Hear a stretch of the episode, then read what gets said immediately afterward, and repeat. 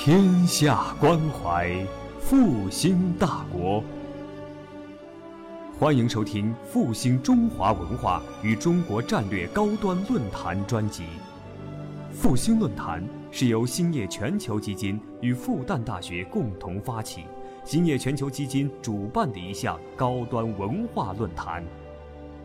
复兴论坛致力于中华文化的探索，关注中国复兴的每一步。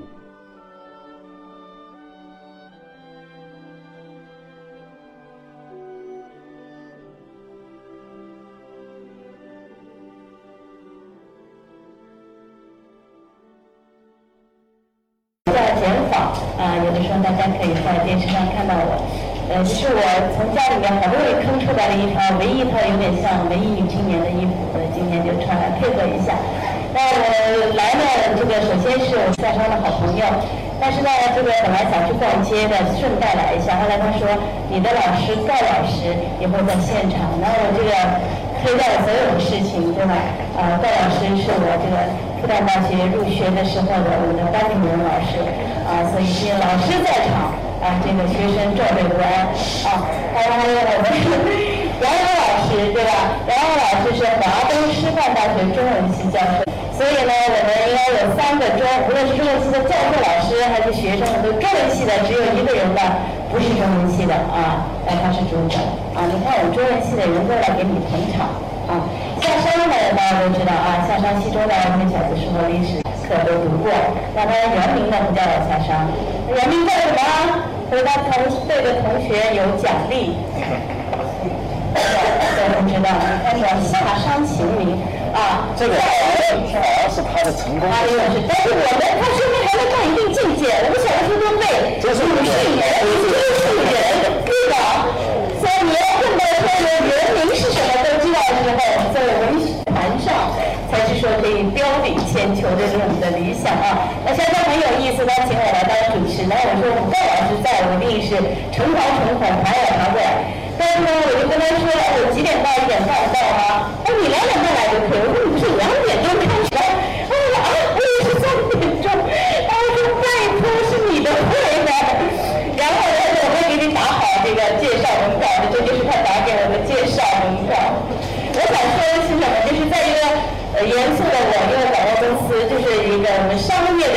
的一个现场，绝对不会出现以上我说的这两件事。但是我看到这个东西，我觉得，嗯，对，这就是文学，这就是文学啊，啊，一种散漫的，啊，一种每天在白日梦里面的，但是充满着审美情趣的这样的一种人。所以呢，他有那么大的魅力。啊，到现在啊，当然也也因为股市啊，股市不好，大家想想中文好，赚钱这个事情啊，风险太大。那么最终还是要回到呃我们的内心，说在这样的一个世界里面，有什么样的人值得我们和他一起每天温暖的或者不温暖的说这些有意思的废话，而不是每天在谈指数多高那些所谓打引号有用的话，让我们做一些无用的事情。做一些无用之用的事情，像老师要说古代那句话，我们自由而无用的灵魂，对吧？虽然我不太喜欢这句话，有点酸，但是有的时候要搬出来说一下。呃，作为一个中文系毕业的人，我觉得呃，审美是这一辈子里面最好的一个底色。无论你现在在干什么，因为没有足够的才华，不像夏芳这样，他的才华驱动着他。啊，秉笔啊，虽然他也是一个有钱的商人，一个卖茶叶的商人，那个白居易写的这个“泛舟卖茶去”，然后文学家、诗人的笔下出现，但是他现在本人是个卖茶商人，同时呢，他又是一个文学家，那个人的生意会做得很好，有体面的，有这个。呃，这个这个温暖的 lifestyle 也很好，他一手好菜做的，呃，但是他本本色的底色是一个学家的一个底色，才华驱动着他一直笔耕不辍啊！自打认识他以来，他不停的出版小说。今天要出版，今天给大家呈现的呢，有个绘画现场。那么大家现在用热烈的掌声，感谢我们三位老师来说绘画好吗？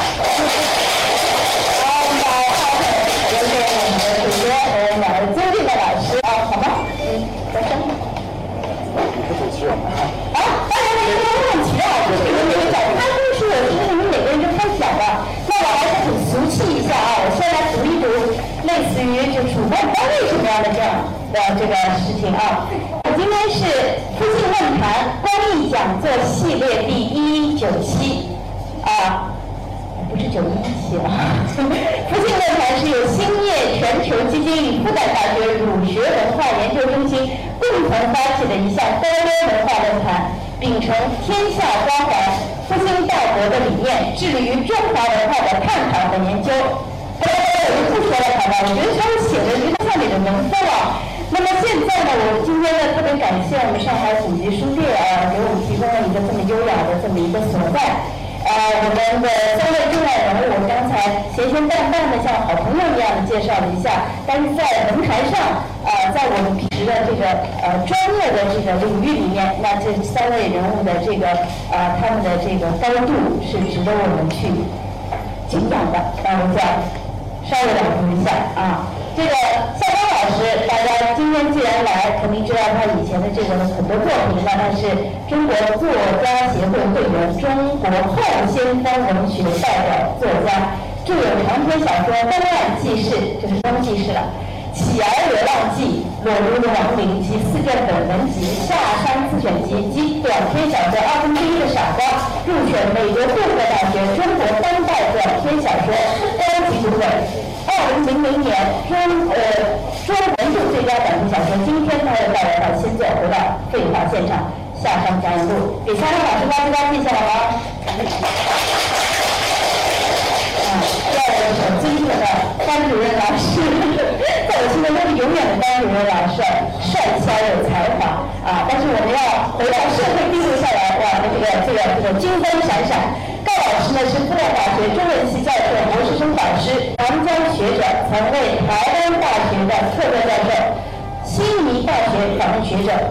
韩国高丽大学客座教授，研究领域有中国现代文学史、当代文学评论、现代汉语与中国新文学的关系史，努力研究西方美学和文艺思想，著有《拯救大地在语言的地图上》。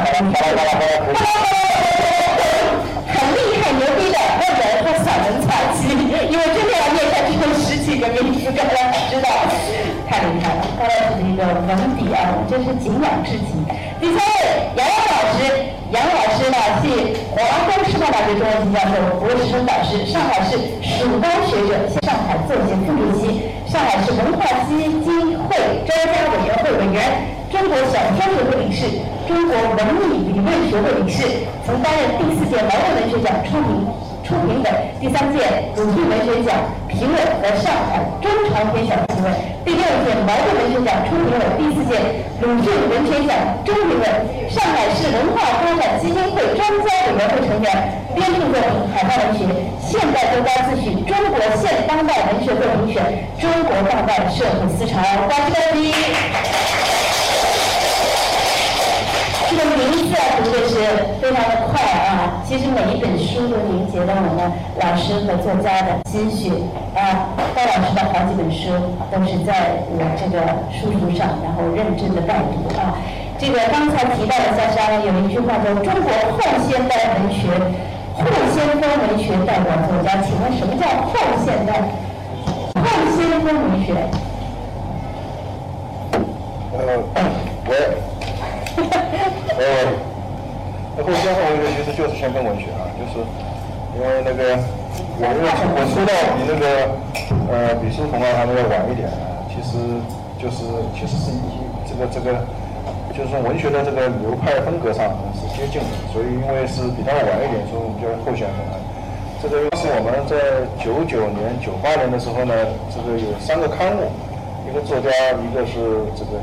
青年文学还有个时代文学，搞过搞过一个后先锋的一个连载，就是我们这一代的，就比比苏童、余华稍微稍微这个小几的这个一批作家的一个连载，我当时就命名叫后先锋，是这样这样这样的来历。你声音能再响一点的不好意思啊，后面的朋友可能听不清楚，因为加上普通话不好。啊，调的再高一点可以吗？声音。呃，他的话筒和这个。或者你发音稍微的绵长清楚一点。啊是不是你他话筒只能够开一个？应该不会。没有没有没有没有，是这样。其实有的对的再好一点，看看。呃，我那个呃非常感谢，就是那个今天是呃我的两位好朋友，多年的那个这个文友，也是也是也算哥们啊。这个下雨天，这个这个呃能够捧场，给我的新书来捧场，然后也要感谢我的这个资深女朋友啊，资深女朋友，闺蜜，男闺蜜，这个呃也是饭友。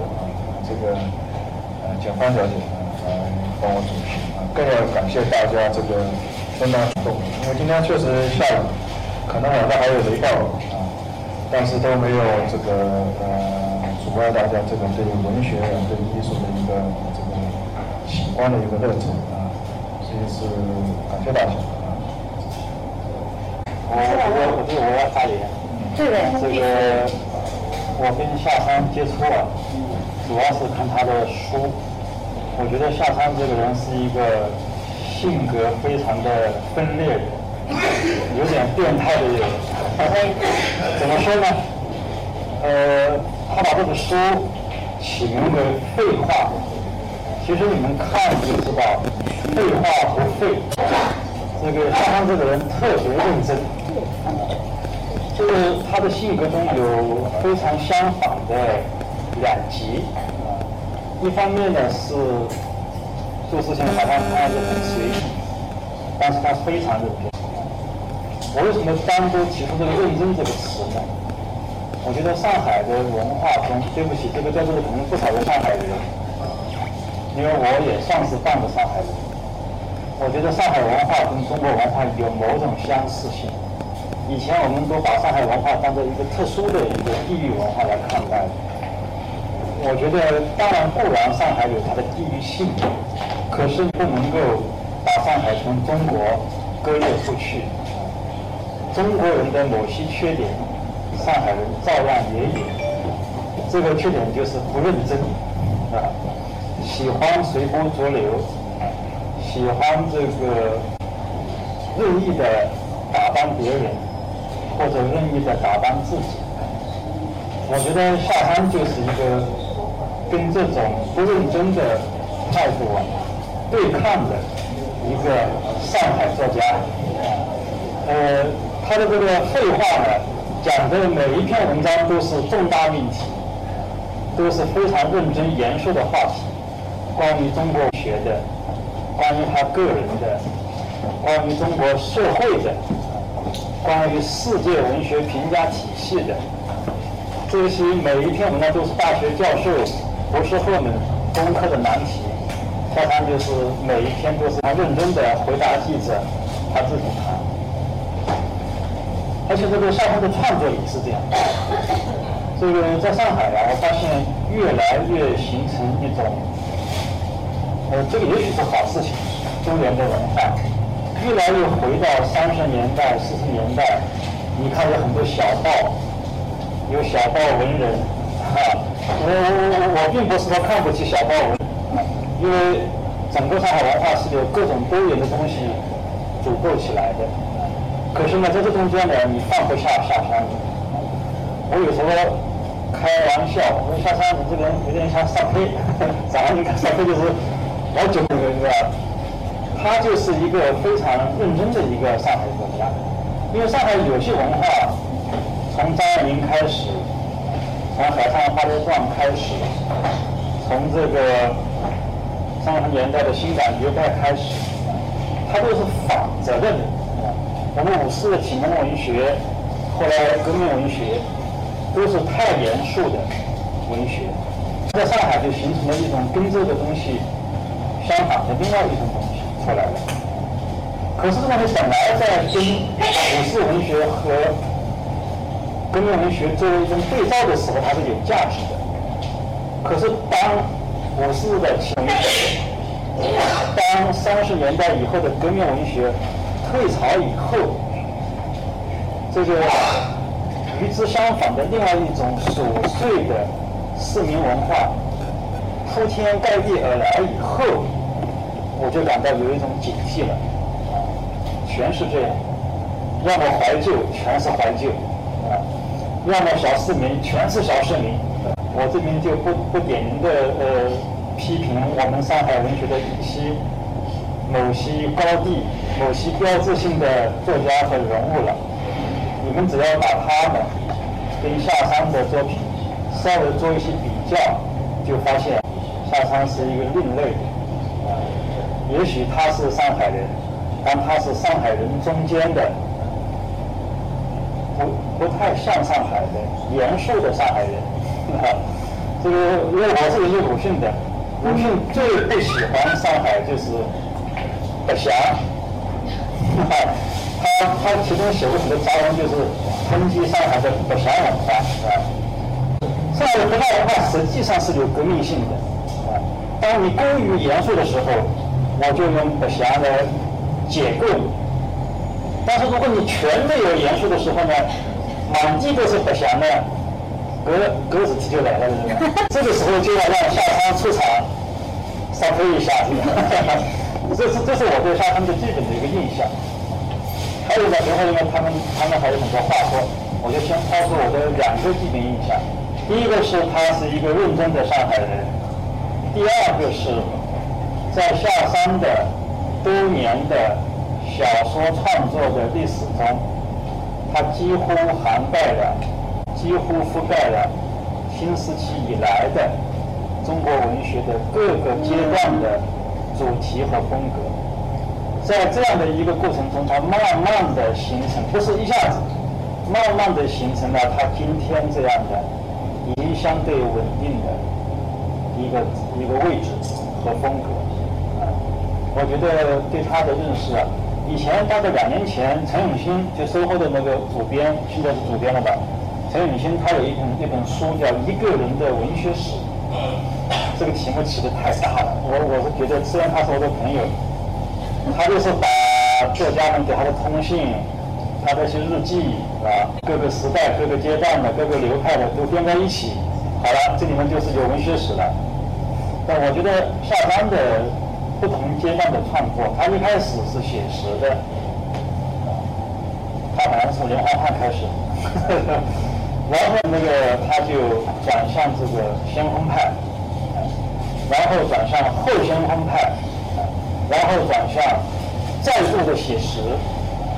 这个你看是中国文学的几步发展，他都踩到点子上去了。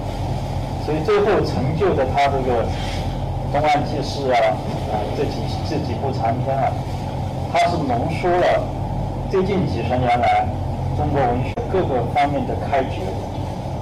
所以在他身上投影着中国当代文学各个阶段的探索的痕迹！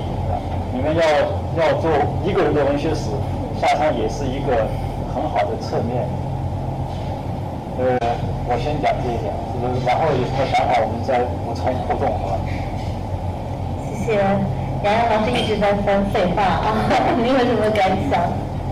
好，嗯，对，呃，谢谢大家。那个，我觉得这个，呃，先讲一点题外话，就是上海这个城市很大，但是呢，就是大部分的人呢，我们可以看到，在关注那些呃物质上的东西，啊，谈股票的，谈汽车的，谈房子的，啊，这个文学，谈文学的人，真是这个。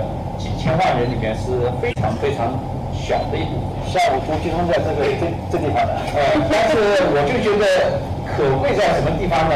就是说，在几千万人里面啊，就是还是有一部分人愿意关注文学，愿意把很多的一些手头的事情放一放，然后大家聚在一起谈一个作家的作品，或者讲这个看看文学书。啊，所以我就觉得是一个城市可贵的品质。呃，上海很多，今天早上我我我跟元宝我们在上海戏剧学院在开一个会，啊，这个他们有一个老师就是说这个，他说简单很想象，他说中国这个有一千万人以上的城市啊。很多，但是有些城市就是说有一千万城人口的城市啊，就是说连这个这个一个月下来连一次演出都没有，因为他是做这个戏剧的啊，所以这个是没办法想象的。那么像上海，当然比他们这些地方跟他们相比，毕竟上海不是一个单纯的一个经济膨胀体啊，它还是有它自己的一个文化的一个源流，所以上海很多人说是一个呃有文化的城市。啊，这个我想就是说跟大家的这个选择的趋趋向啊是有关的，所以我我就觉得，因为我们今天来的这个大部分人啊，我想都是呃自自愿过来，而且自己对这些文学问题有兴趣啊，所以我觉得这个是一个一个城市文化当中是值得我们欣慰的啊，就是大家的这个每个人的水平高低落差，我觉得这个不重。重要的就是说你的这个兴趣点在什么地方啊？所以因为我我我我可能就是说因为自己专业的原因吧，就是我知道这个呃对很多这个经济方面的话题或者什么政治的话题，我是实际上兴趣不高啊。我就喜欢听文学的话题啊，或者讲有的时候就听听闲话啊，就是说跟发财没有关系的，跟很多东西跟这个仕途也没有什么关系啊。就是说，什么东西都没有关系的时候，我们再来谈谈一点什么呢？啊，这个时候就发现，哎，谈谈文学还是。啊，最近你看了哪些书啊？哪些作家作品值得你关注啊？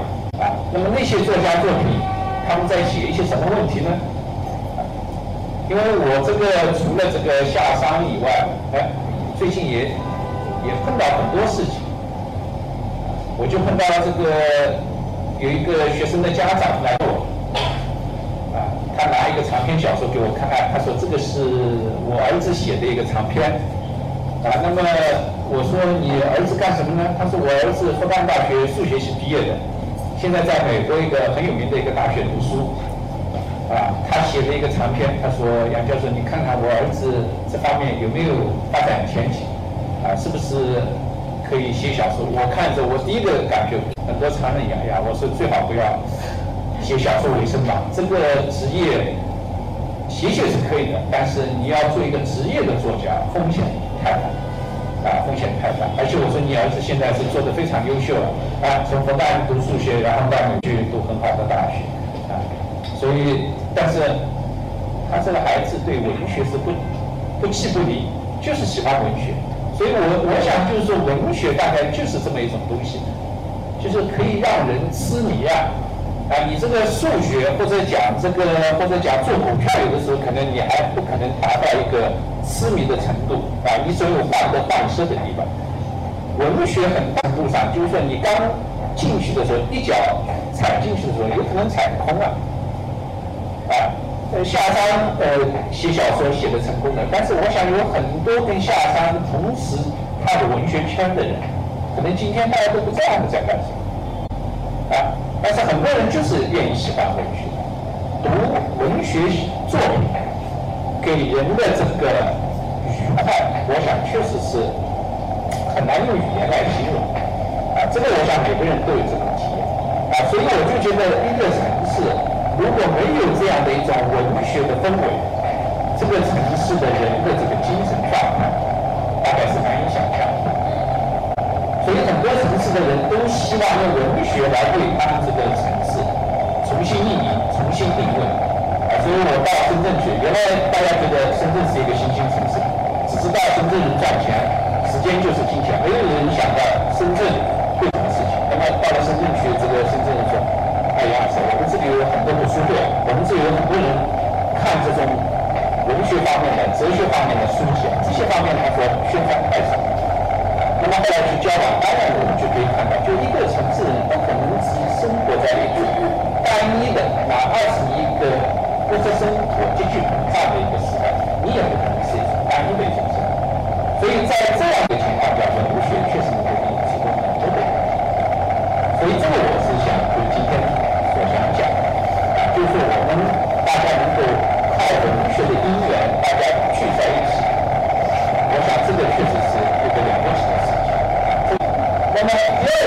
就是说大家在一起谈论一些什么呢？所以这里面就是说，我们会发现文学的天地确实是非常的广阔，而且大家可能就是说关注的同样是关注文学，但是关注的焦点是不一样的。啊，所以有些人就是说我喜欢下沙，但有些人说我不一定喜欢下沙。那么下沙的呃这个这个作品发布会呢，我要看看，觉得，就是说，文学在我们今天这样的一个空间当中，我个人觉得，一方面是多种多样，你可以选择各种各样的；但另外一个方面，就文学本身，它也是在增长。就是今天你可以看到这样的一个作家作品，明天你可以听到另外一个作家作品，它占据了我们媒体或者讲占据了社会的一个关注的眼球。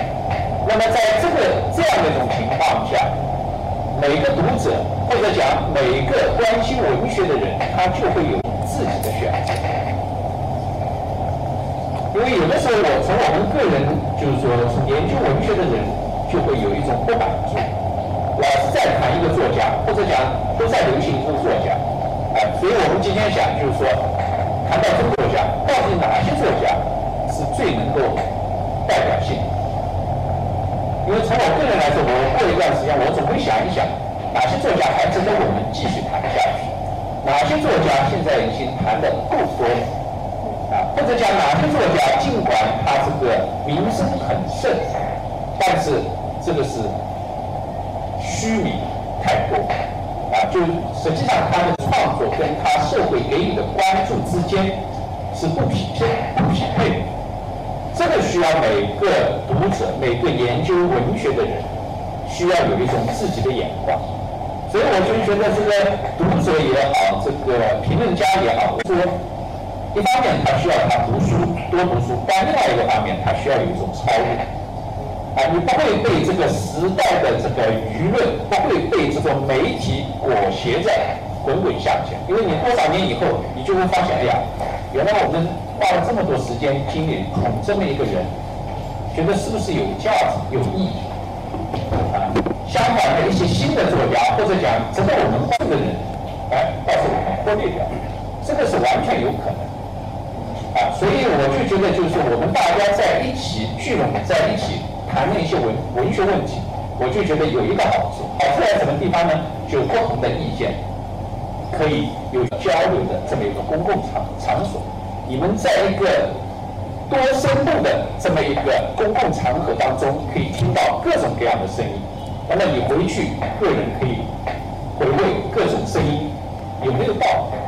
如果你一个人读书，关在家里面，可能就是说很多声音你会听不到，或者讲就是说这种声音对你的个人的刺激可能要少得多啊。所以这段时间，我个人感触是非常深的。因为今年我我就讲这个，今年是这个新文化运动这个青年杂志创办一百周年，开了很多无数的会，啊，就纪念新文化运动。但我看了之后觉得没什么意思，为什么呢？讲来讲去就是民主啊、科学啊，啊，这个我背都背得出来，你还能讲出什么新话题呢？啊，哎，但是前段时间我听了之后啊，我觉得有一点收收获。为什么呢？就不同学科的人。搞思想史的，搞文学史的，搞历史的，啊，搞社会学的等等不同的人，大家聚拢在一起，每个人从从自己的这个立足点出发来谈这个五次新文化运动，然后我就觉得谈的过程当中，我就觉得有很多人的这个谈法超出了我个人的一个想象的一个范围，我就觉得对我的读书是有帮助，对我理解历史是帮助。啊，所以这个交流它所起到的作用，是一个人所代替不了的。啊，所以我想就是我们如果每次交流，每个活动都能够达到这样的一个程度，我就觉得这个是个了不起的收获。哪怕是有一点点收获，总比你一个人啊这个关在这个房间里面要好得多。啊，所以是第二个意思。那么第三个呢，就是说。谈到夏商，因为夏商是我很熟悉的朋友啊，因为我尽管我个人这个作家朋友交往不多啊，但是还是有一些。那么我觉得这个呃，夏山因为他每次出这个新的作品，总会呃寄给我看啊，所以这个呃朋友的书我一般拿来我都会认真的这个阅读啊。那么读的过程当中，我确实我就觉得，因为在我的脑子里面，夏山就是一个上海作家，第一个直观的反应。那么对于上海文学的这个外界的这个印象，都是比较。这个文风是比较柔弱的，啊，或者讲统一的东西比较多，啊，这个我想不用我多说，你们可以去看各种各样的。但是下山的一个文风给我感觉就是说，在上海作家里面，他是独树一帜的地方，就是文文风是非常强悍，啊，文风非常强悍，啊，他不管这个左右前后，他的这个生长环境怎么样，啊，你一看这个。下山的这个文字，你会从很多的这个作家作品当中辨认出来，啊，它不是一种共鸣的状态，它是带有鲜明个性，这个给我的印象非常深。那么第二个呢，就是我读他的这个作品阅读过程当中呢，我觉得印象非常深的，就是说他是他跟一般的作家不一样，啊，就很多作家他是凭经验。在行事，尤其是外地很多作家，就是说他的生活经验非常丰富。那么夏山作为一个作家，当然他的这个乐队，他的经验是值值得我们关注。但另外一个，他是一个理性力量也是非常强的。那么我想大家看他的这个回到废话现场，你们可以看到，他过一段时间就会非常自觉的对自己的一个创作经验。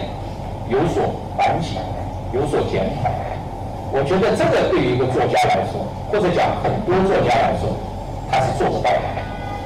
啊，很多作家他都是凭惯性在运动，啊，自己有哪些这个生活积累，有哪些生活体验，他马上就把它变成小说。但是夏山他不是这样，他是试图在观念上对小说实时加以检讨。啊，所以我想你们看他这个。对话现场这一，特别是这一部分，对我个人来说，我个人的这个阅读体会来说，对我的收获是非常大的。啊，看了之后我就觉得，哎呀，小说家他实际上他的观念已经发展到什么样的一个？啊，以前我们都是讲八十年代先锋派作家都是比较强调小说的叙事话语、叙事形式，但是他是比较自觉的对这样的一种写作方式提。出正义，他就觉得小说不能永远走在这样的一种所谓叙事话语的路上。小说当然需要叙事话语的觉醒，但是不能老是在这样的一个平面上发起。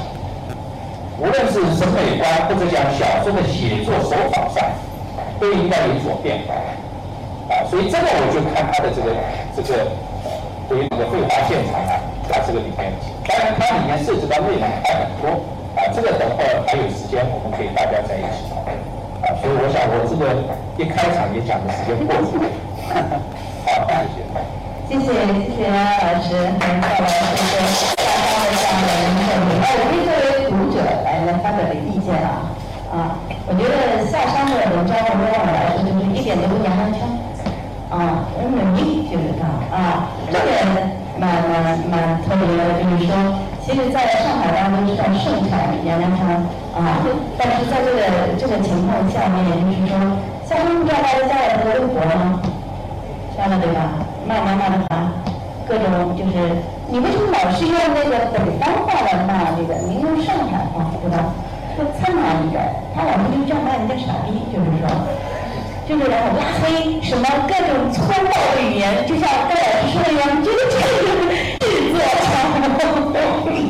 太严啊！来讲，他是上海话里面其实也有很多很杀根的。对他就是说，平时日常生活中你有的时候接触啊，你就觉得他可以站在马路上骂一条街的那种人。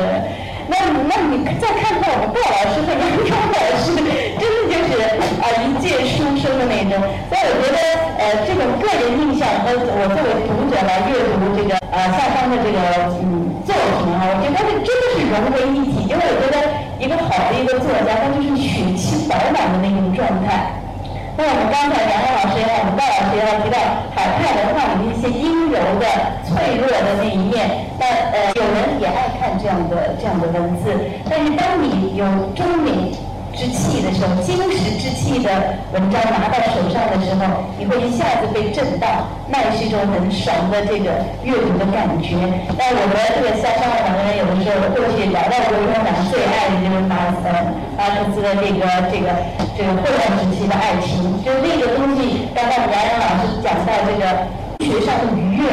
就是那种小说读过了以后带来的像像打了这个这个海洛因般的这种阅读的愉悦，它的这种生命的原理，然后你根本分不清楚这个故事的一个头尾，你都懒得去分析它的结构，就一副爽，从头到底怎么那么快乐，就是然后饱满的这个意象，所以我相信那样的作家，呃，在这个。夏商的这个笔法当中，因为他后现代派当年是有极大的这个想象力的，呃，也营造了巨大的一个魔幻现实，对吧？我们夏商曾经写过一个有长了一条尾巴的小女孩的这样一个人生，那这样一个呃这样的一个像野兽一样的，我觉得这个尾巴其实是一个象征，在我读起来，其实就是我们内心当中原始力的一种表现。有些人的原力会特别强，大家会发现生活当中身边的一些人，有些人的原始生命力会特别强。这个生命力有的时候会呈现出一种侵略性，包括我现在已经感受到，在微博上也好，就是什么地方也好，感受到江江也是一个性格里面有侵略性的这东西。就有的时候在人群中会令人不快，会毛茸茸，会扎到你，会觉得不爽，觉得好像不是文明世界里面的状态。我我插一句啊。我我因为喜欢夏川的小说啊，我一直跟他周旋到现在。他这个人啊，我很不喜欢了。你终于说出来了。他这个人经常会有刺，嗯，有一种非常粗野，粗野不识相的地方。嗯。但是后来呢，因为我慢慢的再把他这个人跟他的文结合起来，我发现调和起来也挺好。因为接触的很多作家呢，很乖巧。很柔媚，这个说话让人很舒服，但是东西实在太差。我觉得他既然是作家，我我为什么跟这样作家在一起呢？我还是喜欢跟让我不舒服的这个下山在一起，因为他他的这个确实让我舒服。我们这里都是这样的，我们都普通。我我我我我这个插一句。肖川很喜欢，他也不是故意的，呃，秀秀要跟人家相对，他是经过思考。你比如说那个这个第一百五十六页，有记者问他，上海的书展全国很有名，你是不是每年都去光顾？你猜夏川怎么说？夏川说这个我不常去，我的藏书虽然只有二三千册。但重要的小说基本都有了，特别是西方经典。说这个这些书够我此生享用了。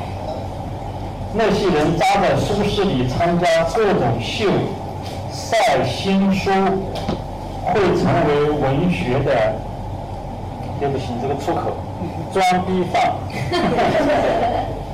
我觉得这道出了我对于苏轼的心声。苏轼哪有书啊？都是商事，都有事。其实我们的书啊，很多在八十年代已经自备够了，充其量有一两本好书就可以了。这是一。第二呢，他说有人说最近那个周汝昌先生去世了，你怎么看？周汝昌是一辈子研究红学的，那也是国学大师了。你猜夏川怎么说？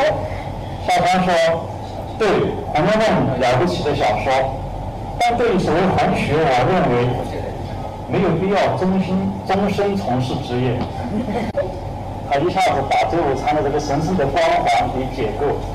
但其实倒并不是对周武昌有什么不公，而是说国人天天爬起来讲红楼梦这个事情本身很变态，是吧？现在我们中国的文化资源太少，他还谈到一个作家叫冯唐的，我看了这一篇，我都是拍案教学，我没有看，我是拍大腿。开腿教学。因为什么呢？冯唐太烂，他就是一个黄色的三流作家。可是我们的媒体啊，把他捧得高耸入云。而这个夏商就是用，他说除了对佛教也够有点意思，通篇他的不二，通篇是语音不详的故弄玄虚。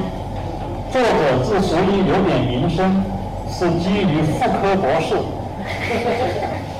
和麦卡锡经历符合当下的社会审美，再加上北京的文人圈子的户口臭脚，我觉得够了。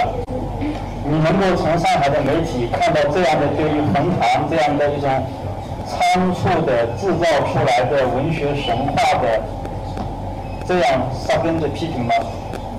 没有的啊。所以，当然这只是举个例子啊。我我很同意杨洋的讲法，夏商这个人很有野心的。你别看他初二就辍学了，但这家伙非常注重自学，是吧？他是靠词海和字典来自学，非常朴素的一种自学方法。我后来发现，中国作家都很自恋。你读他们的小说还行，一看他们的创作榜啊，全他，整个世界没有别人，就他自己。完了自己就变成一个不知道什么样的人了。但是夏商呢，他是以自己为中心画了一个大圆圈，把中国的现代的、古代的、外国的全包括进去。我想夏商除了整天写小说卖茶叶以外啊，他真的对中外古今的文学很有研究，很关心。他要把整个的文学都毛主席讲都抓起来。所以这一点成就了夏商的写作。如果是一个坐井观天的作家，哪怕他是大学的教授，他的眼光会很狭隘。但夏商哪怕是一个茶叶商，初二就辍学了，但他通过自学成才，他懂得这么多，而且讲得很地道，他不兜圈。这个文学的东西啊，有的时候兜圈子还很好，有的时候一兜圈子完全就不知所云了的。所以像他这本书，我觉得非常值得一看，吧？我还想讲讲另外一句，就是上海是一个围城，有的人要冲进来，就是郭小四，他冲进来，好像已经被他冲进来。他冲进来以后呢，把上海。征服了上海人，把他称为神捧起来，不是整个上上海的一部分年轻人，是吧？所以呢，而且全国的年轻人呢，也认为郭小四他就是生活在上海，上海的文化就被他代表了，这是冲进来的一例。而下山呢，想冲出去，他觉得由郭小四支流。还有刚才杨洋教授跟我一样胆子比较小，不肯提名道姓的，目前作为上海文学主流的巴拉巴拉这些人，是吧？已经把上海啊覆盖了，所以下山要从浦东这个地方发力，要冲出去，告诉读者另外一个上海。这另外一个上海当然不是上海的全部。但是如果连这样的一个另外一个上海都没有的话，那就完全变成郭小四的上海了，啊，这是非常可悲的事情啊。所以我希望下山了，呃，咱们应该笃定信心，不要着急，是吧？一步一步的写，争取把冲进来的再赶出去。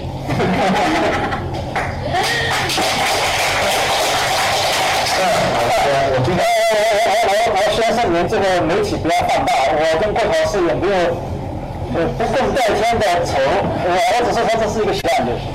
呃，我那个我是今天其实我是主讲人啊，但是我现在到现在还没有轮到我发言。你看这个沙飞出来了，那个呃我在微博上说，我说这个今天有神秘嘉宾啊，今天还真有神秘嘉宾，因为我一个很好的朋友，就是出版人啊，王耀老师。那个黄师大的黄师大校长啊，呃，他也挺难的，应该是那个。还有一个很重要的嘉宾是我妈妈啊，我妈妈呢，我妈妈这样讲，我妈妈呢，我每次，我妈妈每次我那个上海我有这种活动啊什么，她都会来，很很远赶过来，她七十多岁了啊，她我不知道他听得懂听不懂，但他会看看儿子啊，所以我觉得挺好。然后我那个那天那个杨洋给我发私信，我说你们书收到了，他说收到了，很好，他说很精彩的东西。然后我就跟他说了一句，我说有些话你们的体制之内的这个不大好说。我那时已经是发小孩了，已经，我就破球破摔。另外呢，我也是那种就是皇帝心意当中的小男孩，我是要说的啊，因为。这个杨洋是我们上海这个作协副主席嘛，然后这个袁宝呢是这个我们现在上海这个著名的文学教授。那个体制当中很多东西它是有谨记的啊，就是他他们刚说那个人上海的那个巴拉巴拉这个这个符号性的这个文化文学，我是跟你说的其实啊，但是我觉得就是说这个这个这个，他们不知道，对对对对，是这样的情况。那么呃，我们今天这个。话题啊，话题是小说的虚构现实啊。这个呢，我就呃说一下我的创作体会啊。这个可能是大家也是比较关心的一个问题，就是小说怎么来的啊？这个是很多人不写小说的读者觉得很神奇的一个地方，就是说，哎，你这个小说啊，十几万字或者几十万字这个小说，这个这些人物是哪来的？这故事哪来的？是吧？这是所有的读者会好奇的一个地方。那我今天大概说一下这个故事是哪来的啊？虽然你觉得，哎，这好像也不是很神奇啊，好像也也也没什么稀奇啊。小说呢，它有一个逻辑啊，这个是最重要的。就是说，这个书如果你看了以后发现这个是这个不对的，好像好像好像好像这个故事不应该这样，那这个小说就有问题。然后刚才那个呃，蒋芳老师说，这个马尔克斯的名著啊，这个《霍乱时期的爱情》，我们看得很很很好。我我我我看的是我们圣经文学圣经之一啊，我看了就是觉得非常的好。那为什么？因为它的完成度非常高。那小说的完成度来自什么？小说的完成度，因为它就来自它的逻辑自身的规律和逻辑。那我们比方说，我现在要写一个十万字的一个长篇啊，那么我我我在我在最初的时候，你要知道很多细节是没有的。我哪我我又不是这个计算机的，我哪有那么多细节？我不知道这个人物大这个最终的这个这个当中发生那么多细节的故事，作为作者我是不知道的，但是我知道一样东西，我要写我我要写一个大概的一个什么样的人的一生，比方说我说我要写一个女性的一生，这个写一部小说当中我最初的一个念头，小说呢就像个小种子一样，对吧？有一棵树的这个一个一个一个这个这个这个种子。这个就是你的一个念头，好，那么我要写这样的人物，那么这个人物他肯定在我的最最初当中，他会有一个形象，会慢慢慢慢这个呃滋生出来。比方说，我可能我就我们所说的这个语文当中有个，就是他是大概多少年纪，在什么城市，在什么时代，对吧？这个这个是怎么怎么样怎么样的出身，对吧？那么这个是你要在最初的时候，就造房子的时候，想象你刚才当地教训，对吧？你最初要把这个这个人物的大致的背景，你要把它描写出来。所以这二十万字当中，前前面的五千字很重要，或者前面前面一两万字很重要，因为你在打这个基础。那我比方说，我举个例子，我可能我比方说，哎，我要写一个宋朝的故事，啊，那我就把这个宋朝的故事背景写出来。然后呢，我要写这个女性，她有两种可能性，她可能是一个屠夫的女人啊，也有可能是一个宰相的女人。那你知道，哎，这个两个出身决定了这个这个这个女性的命运，她肯定是不一样的，对吧？然后，因为我是个宋朝的故事，那你那你是什么样的宋朝？是宋这最繁华的宋朝，还是已经行将被这个金国入侵的一个宋朝，对吧？那它的历史背景是不一样的。对吧？这个都可以替换，就是你可以变成清朝，也可以我们乡下都可以，对吧？这个是最初的一些元素。我为什么说这些元素特别特别重要？就是说，因为你要知道，一个屠夫的女儿或者一个宰相女儿，她的出身不一样，造成了这个这个女孩子的个性是不一样的。哎，屠夫的女儿，通常我们的理解来说，屠夫的女儿呢，她肯定是比较泼辣的，是吧？啊，那就是蛮蛮蛮蛮强悍的。宰相的女儿嘛，肯定就是比较柔弱了，对吧？知法理的，这个四书五经的都会一点，然后琴棋书画都会一点。然后那个屠夫的女儿嘛，可能就是一个会爬爬树啊，和男孩吵架呀，对吧？以后嘛有这个泼妇啊，那这是我们。对这个两个还没有写作的两个最初的雏形来说，无论是我作者也是也好，或者你们即将读的读到这本书的读者也好，你们最初的一个印象是这样，对吧？那么它也是符合生活的逻辑的，因为生活生活就教告诉我们，突破的女儿肯定出殡的，宰相的女儿肯定是高雅的，这个是我们生活的常识所告诉我们的。但是你想过没有？如果我按照这个逻辑来写下去的话，它可能会变成一个什么小说？变成一个很庸常的小说。哦，我写了一个这个屠夫的女儿，然后她最后变成一个泼妇、泼妇、泼妇了，最后甚甚至于卖淫了，什么都可能啊，反正就坏事都在发生了。但是你们觉得这个这个没有没有什么稀奇啊？因为他就他他的他的生活就是应该这样的，因为他的文化很低嘛，对吧？他爹脾气也不好，对吧？那这个小说写出来以后。既然按照这个逻辑写出来，肯定是个很好的小说啊，对吧？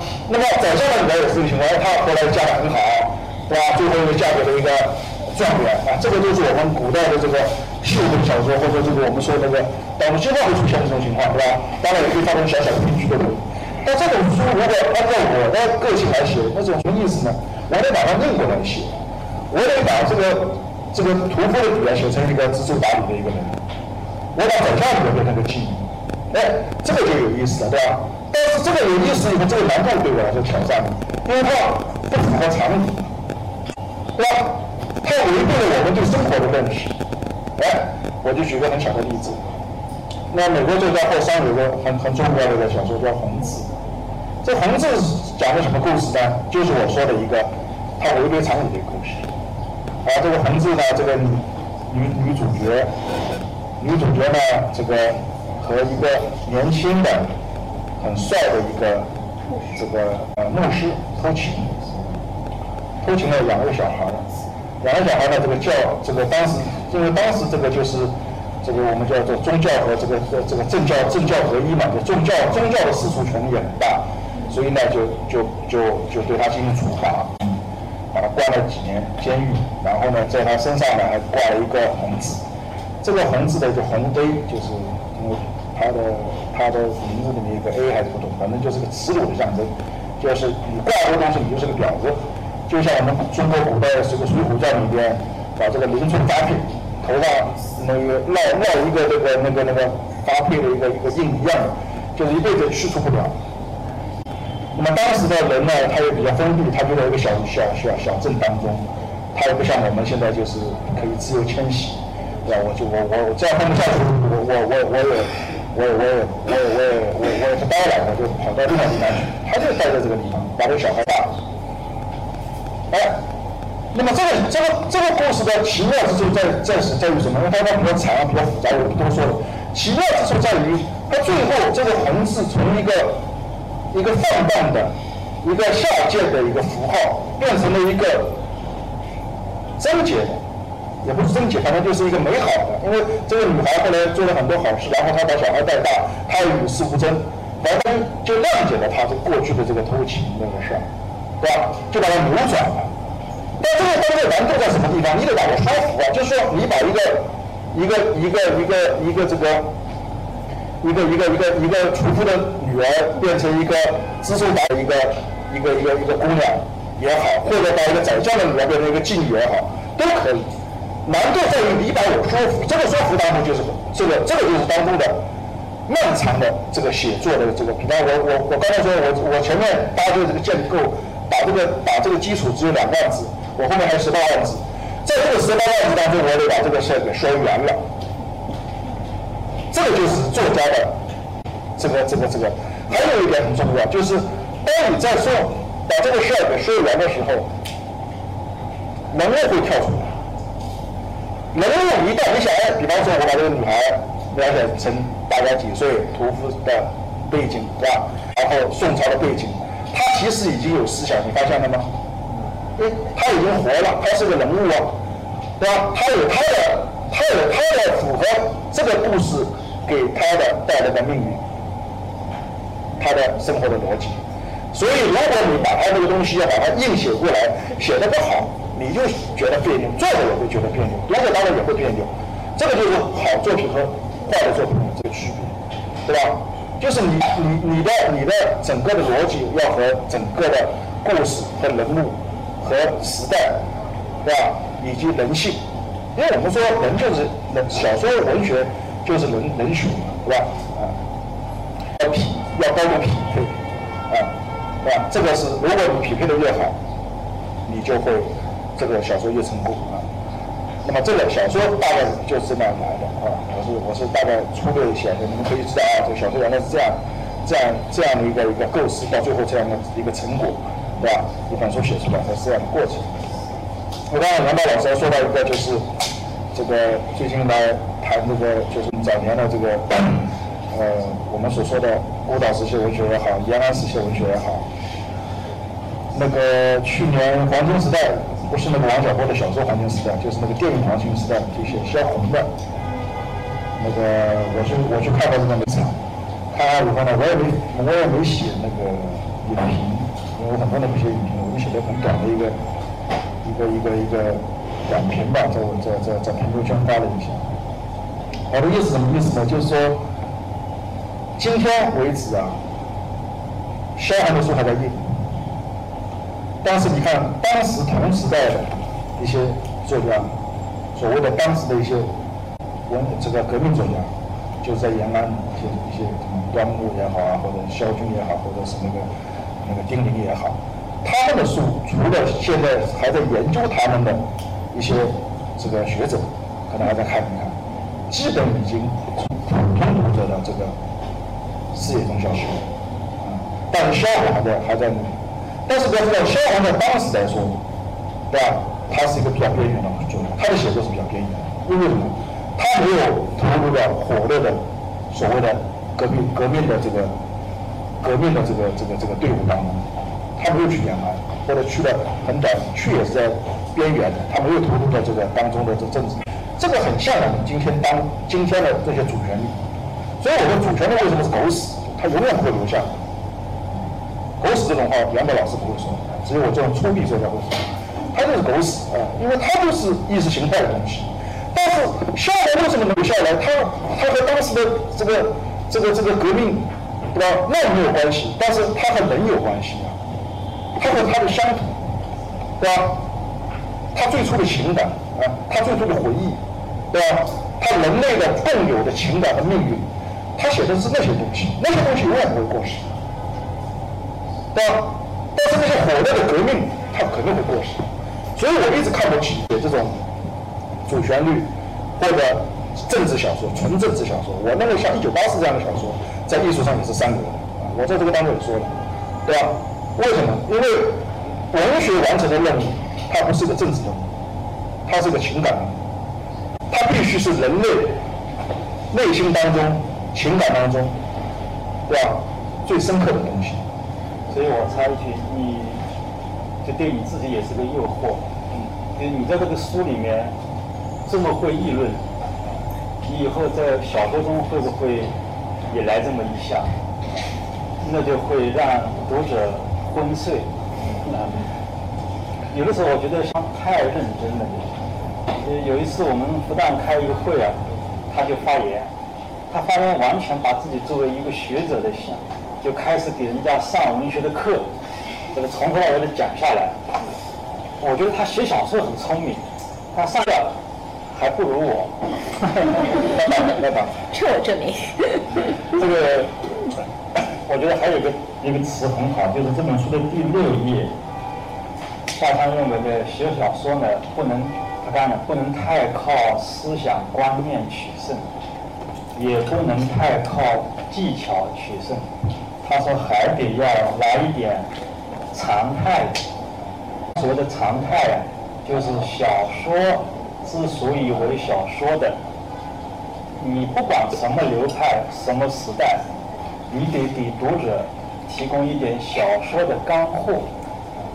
我觉得在在夏山的小说中有一些干货，比如说那个《东岸纪事》，我那次看了以后，之所以那么推崇这本书，我认为他写出了上海生活来自于中国某种地域的人的生活中的某种干货。我到今天还记得其中的一些人物和情节，比如说那个主人公巧巧，那个女女主角，那个男主角呢，这个歪歪啊，歪歪歪歪歪歪歪，就是脚崴了，这个崴了，这个崴了写的他没有一如既往的写，呃，这个一一贯到底写下去，但是也没意思。一开始好像这个人很凶悍，但是他后来并没有做出很凶悍的事情。他那个凶悍是一种气场，他的凶悍使得他下面一些小马仔啊干了很多坏事，他倒不干坏事情，他就像一个一一张佛在家里坐着，就镇住很多人，一股杀气。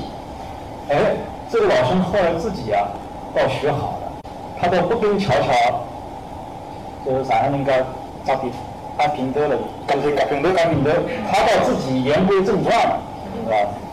这也是很很很正常的一个常态。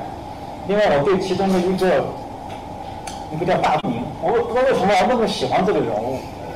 这个因为你身上没有这个人物的这个东西。不不，我我其实我我见过这种人很多，就是很粗俗的，但又是你很难分出好坏来的。这这种这种乡下人写的非常好。后来我想呢，这就是文学史上的一种常态。因为我们看这个《三国演义》，《三国演义》人全是传奇的人物，其中有没有常态的人呢？你去找一找，比较少的啊。呃，有人揭露这个刘备啊，这个赵云在百万军中把他的儿子救活了，呃，他就扔在地上。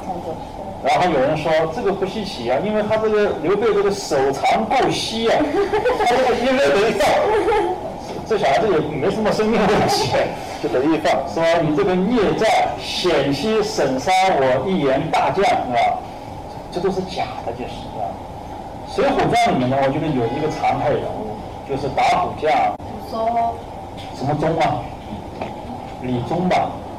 这个，因为水浒传的人都是大口吃肉、大大碗喝酒、大秤分金。生活中，你今天豪爽一下可以，你天天豪爽啊，没这样的人就是。但是呢，这个李忠这个人呢，吴子升说这个我要救这个风尘女子，是吧？拿出钱来，吴子升把钱全拿出来了。这个李忠呢，抠了半天。抠出一点小碎银子，鲁智深说：“看上去也不是一个爽快的人，但我倒觉得这是一个可爱的人。”跟猪八戒一样。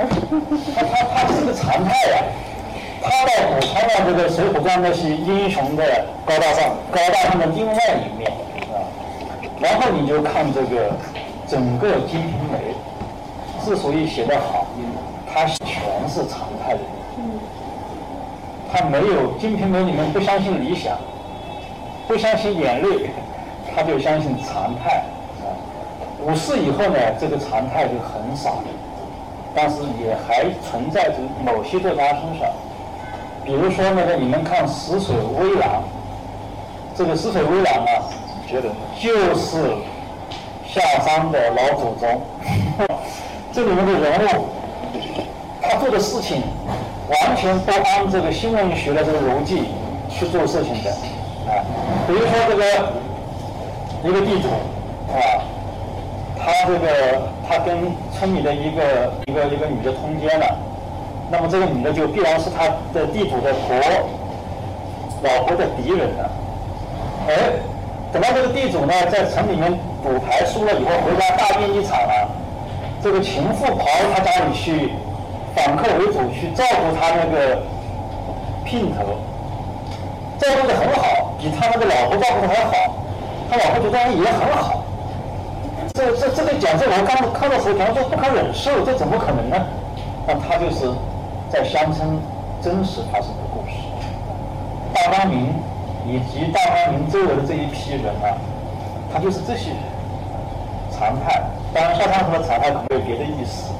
那我觉得仅此一点呢，他就把上海的很多作品中那些搞怪的、云山雾罩的这种东西就救活了，就提供了一个我们熟悉的，但又是久违了的某种生活的常态。所以我觉得夏昌这一点是很了不得的。其实也是很简单，就是从我们这个已经被文学教育洗脑洗好了，我们就喜欢那种高大上的，是吧？其实那个样板戏是个极端，大家知道，在样板戏下面还有很多伪样板戏，它虽然没有样板戏那么浓厚的政治色彩，但是那种变形的。极度变形的东西，跟样板戏有异曲同工之处的，啊，所以夏昌是以他的常态呢，把这个东西稍稍的扭转了一下，啊，这个我觉得这一点是很可贵的。那个，下面我再说几句啊，因为每个作家对小说的这个理解都不一样，我对小说的看法呢，其实也在一个。变化之中，一直变化。这几年好像这个慢慢慢慢变化小了一点，就是对小说的看法好像更更固化了。因为可能这个大量的阅读以后啊，你对小说的这个理解可能更充分一些。嗯，你像这个，比方说这个最初写小说的时候啊，呃，都会都会这个，哪怕你想起起一个这个。呃，主人公的名字也好，或者是一个地名也好，你都会起的稀奇古怪的。比方说，这个就像琼瑶的那个里面的一些名字啊，就类似这样的名字，就是不像一个我们正常当中会遇到的一个那个那个，反正反正很造作，但是看上去很美的那种名字。我我我我我最初写小说的时候也会有这样名字啊。然后这个咖啡馆也会起一个什么什么黑色黑色鸟巢啊之类的，诸如此类的。但是你看现在就是说，这个元宝说的，像《东方记事》当中所有的人物都是，都是这个，呃，这个这个大光明啊，啊，就是这种很很普通，就我们身边的人的名字啊，就是简化的名字都不都不我都不会写的啊。元宝我会写啊，搞元宝这种名字，他很很土嘛这个名字，我会写。就是你就会越来越就是往身边的这个东西来靠啊，因为。因为你想那些穷人的名字，我们身边确实很少了，哪有这种名字，对吧？就是确实很少了，就它不是我们生活当中一种常态的一种一种一种一种一种一种项目。我们我我我记得我小时候，我同学当中的都是什么这个院巢啊啊，院巢是我这个比我大几岁的叫院巢，抗美援朝啊。对吧？就抗美援朝的元朝啊，还有什么步军啊，就是反正就类似的就是反正就是那个充满了意识形态的，还有卫红、卫红、国产、卫青啊，我强调什么？我保卫保卫这个卫青，那就保卫江青嘛。嗯嗯嗯。然后充满了意识形态的时候，那个？但是我小时候就是身边很多这样的名字，就是啊，这个这个还有没有名字？什么小妹啊，就是明星。我我班级里面有两个小妹，什么张小妹、王小妹，反正就这种名字，就是她的学名的东西。对吧？就是那，但是它就是我们生活当中的那个、那个、那个、那个我们所存在的一部分，这是一个。另外一个呢，我觉得小说除了写人的命运以外呢，一个好的小说，我现在我我后来发现，还是应该给一些读者，除了读完这个故事以外，有一些这个知识的一些提供啊，这个我觉得也是很重要的。过去我是在写小说的时候是没有这个想法，我觉得把这个故事编得好看。啊，甚至于离奇，这就很好，对吧？其实是不对的。我觉得，你不必要，不一定要把这个故事变得特别特别离奇啊，因为离奇肯定不是一个小好小说的一个一个基本的条件，可能是个不好的一个条件。但是当你对小说记忆不了解或者不熟悉的时候，幼稚的时候呢，你就觉得啊，这个欧亨利式的这个结尾太牛逼了啊！其实欧亨利，我们在我们从文学角度来说，他是他是其实是很一般的一个。甚至我认为欧洲历史的结尾，从今天来说，它是个贬义词啊，就是太太过于心机啊。小说当中没有那么多心机，而且小说当中的人物和现实，我们现在小说的虚构现实，它的关系在什么地方？我举个例子，我初二的时候呢，我我在普通中学读书，我就读到初二。然后呢，我我初三那个那个那个那个朋友，现在我很多年没联系，他后来到回到上海了。他呢是是我的一个学兄，他是初三，初三还是高一？他家里发生的事儿，发生什么事儿呢？就是他父亲是那个时候说小三在大三在哪里？在贵阳，在贵阳还是在遵义啊？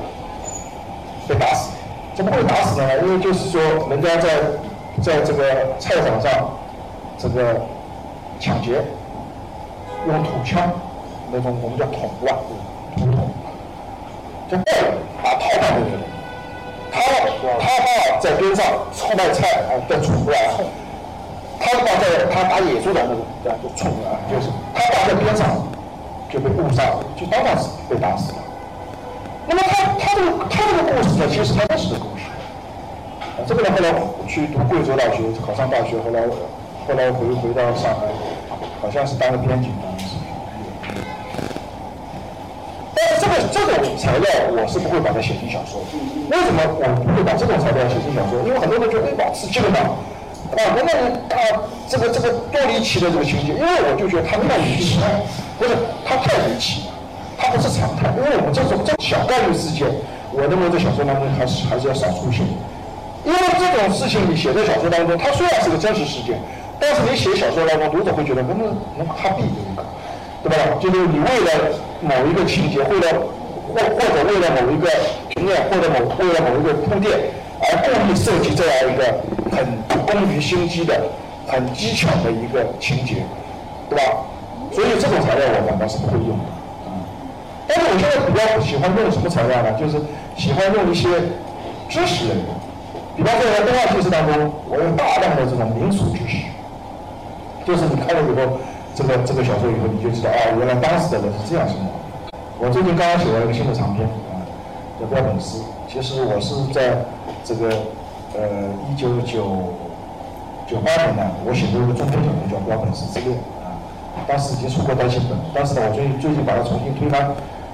这个重新写啊，就是和前面一部小说没有任何关系，这无非就是唯一的关系是主角是一个标本师啊，但是故事完全没有关系。那么这次我写的标本师和上面那个写法就完全不一样，就是我当中有大量的制作标本的知识。那为什么我要这样写呢？就是你看完以后你就知道了啊，除了我给你一个故事，你花了我，比方说你花了我三百块钱买我这本标本师这个单行本。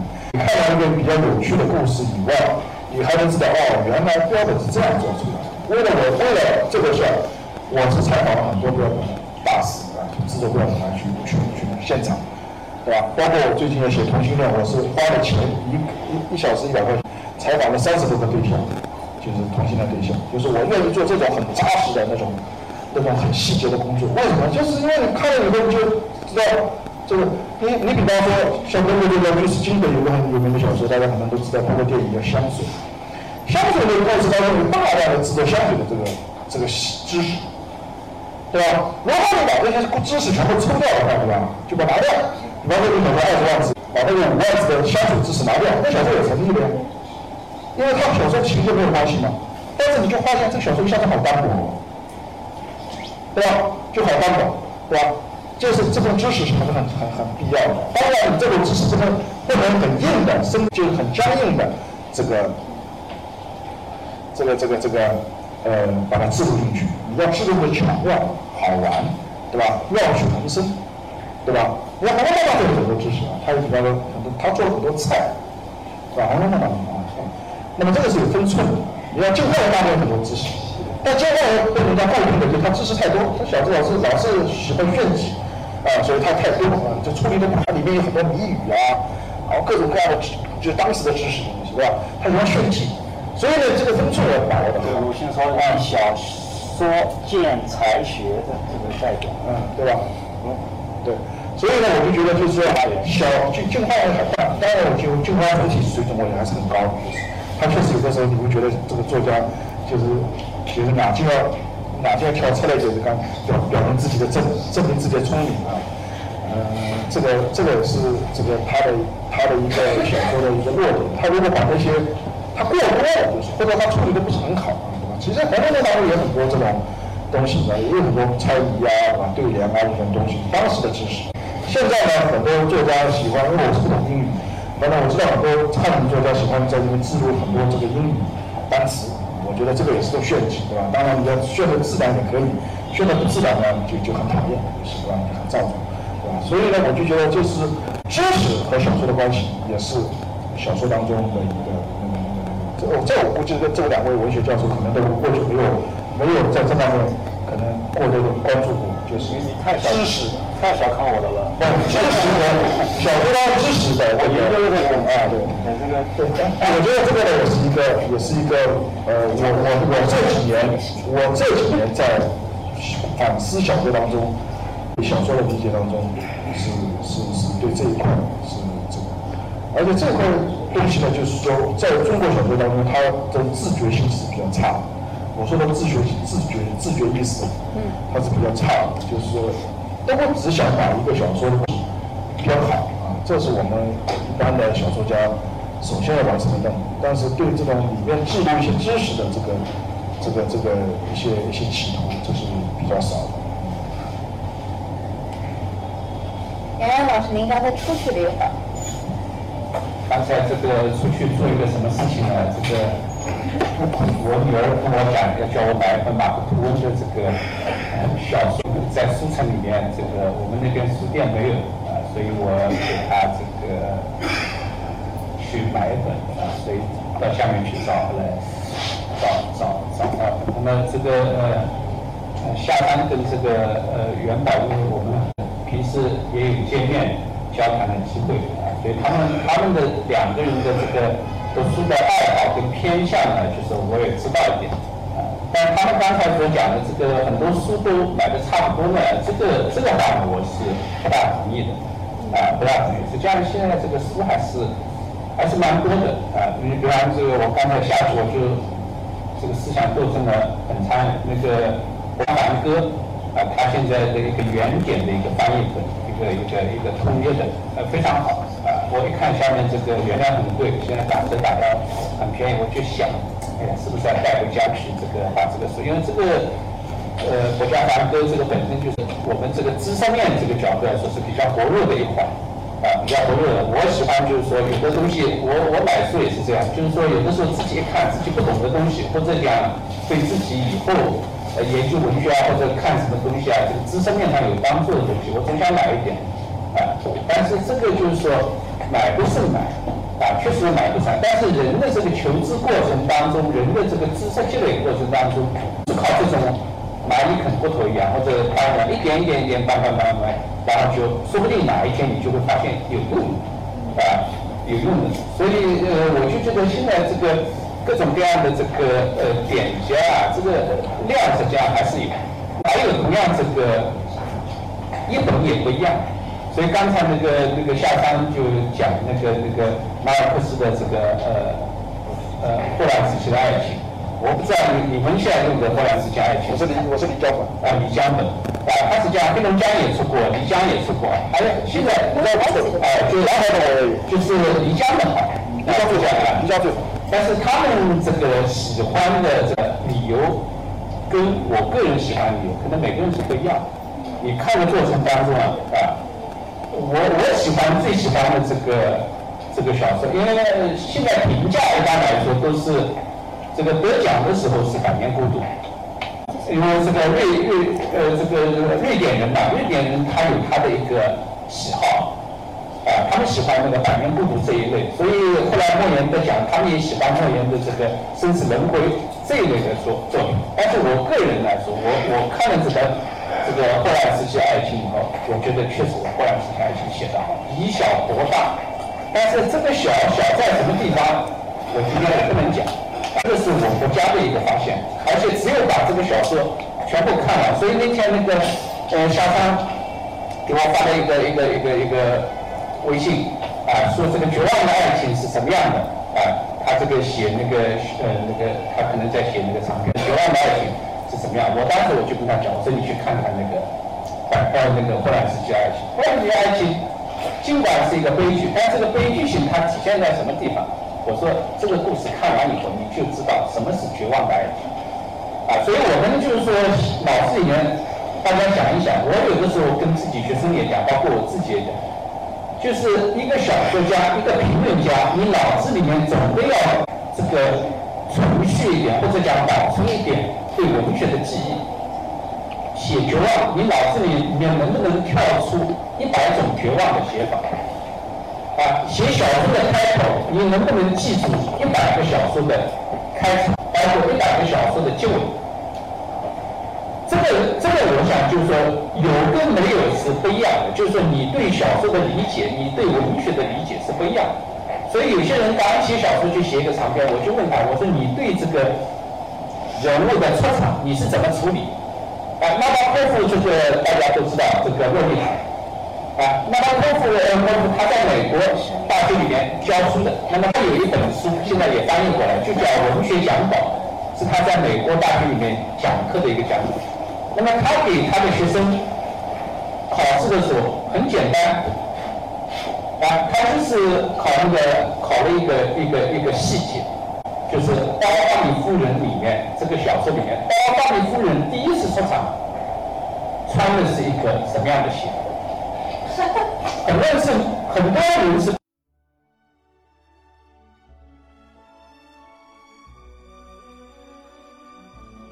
感谢聆听本期复兴论坛。本论坛由复旦大学儒学文化研究中心提供学术支持，欢迎您关注复兴论坛的微信、新浪微博及豆瓣小站。复兴论坛主页：三 w 点复兴 Chinese 点 cn。我们将向您推送更全面的资讯及更优质的论坛。